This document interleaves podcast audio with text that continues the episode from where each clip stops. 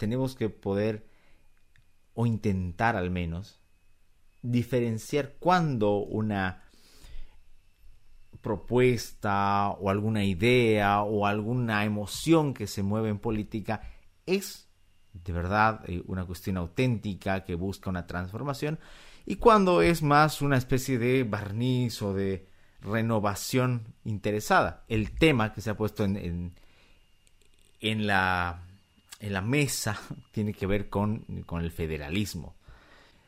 Recordando siempre que eh, en Bolivia estamos eh, por ahora bajo una constitución que tiene un modelo unitario con autonomías, unas autonomías a las que pueden encontrarles uno cierto avance, pero también inclusive cierto retroceso, porque a pesar de que en el papel se puede decir que hay autonomías, hay decisiones que todavía, que hoy son mucho más centralizadas que antes. Y además que se juega con el asunto identitario.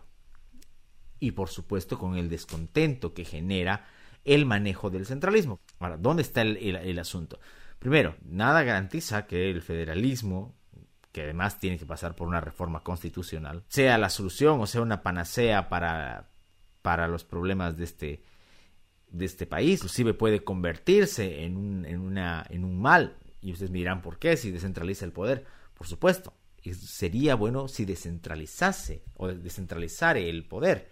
El tema está en que, como ya ha ocurrido con las autonomías, el Estado central al momento de repartir a las regiones, departamentos, municipios, no, no, divide esa administración, sino por el contrario, la duplica y hasta la triplica.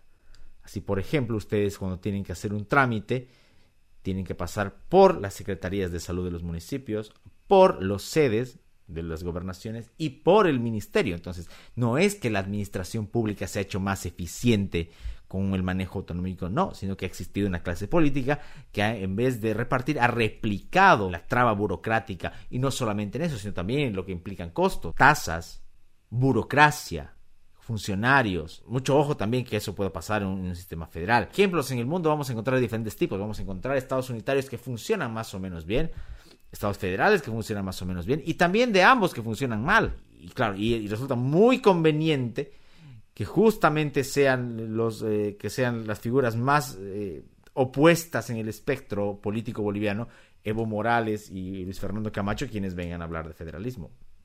Este es un poco extraño, casi como quien se quitonea un discurso, como quien se, como dos niños que jalan la, la cuerda para ver quién, quién se queda con ella. Yo recuerdo cuando, cuando empezó recién a popularizarse Facebook, cuando había, cuando se puso de moda ese apartado de ideología política, muchas personas ponían en esa, en esa casilla autonomista o federalista. Esas no son ideologías políticas, si acaso. Son formas de administración de la cosa pública, pero no son ideologías, no responden a los problemas ideológicos.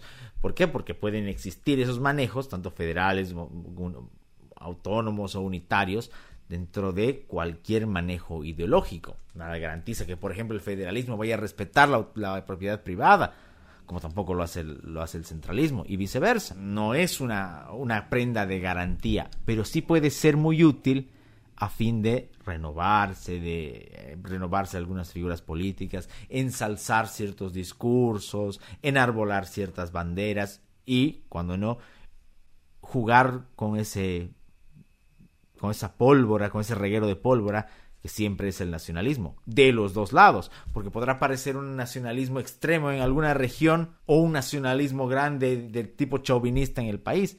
Ambas son patrañas, pienso yo, no representan la solución a nuestros verdaderos problemas. Y es que ese es el asunto.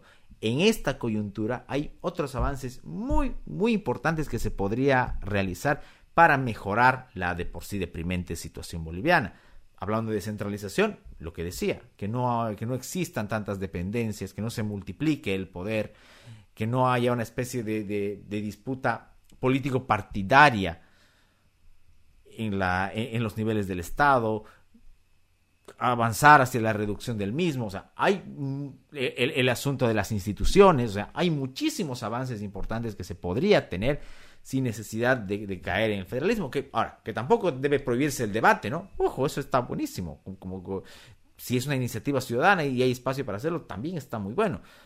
Pero así como no puede prohibirse, y no debe prohibirse ningún tema, para prohibir temas estuvo la Asamblea Constituyente en el 2006-2007, no se olviden que gran parte de los problemas fue porque se vetaron ciertos temas, como el tema de la capitalía en su momento. Es cierto que no se puede prohibir, hay que discutirlo, claro, como en todo, y habrá círculos para aquello. Pero el otro extremo es pensar que es la solución automática de los problemas y que se le ocurrió, ya sea a uno o a otro, y que por, y que por arte de magia va a solucionar los problemas de este país.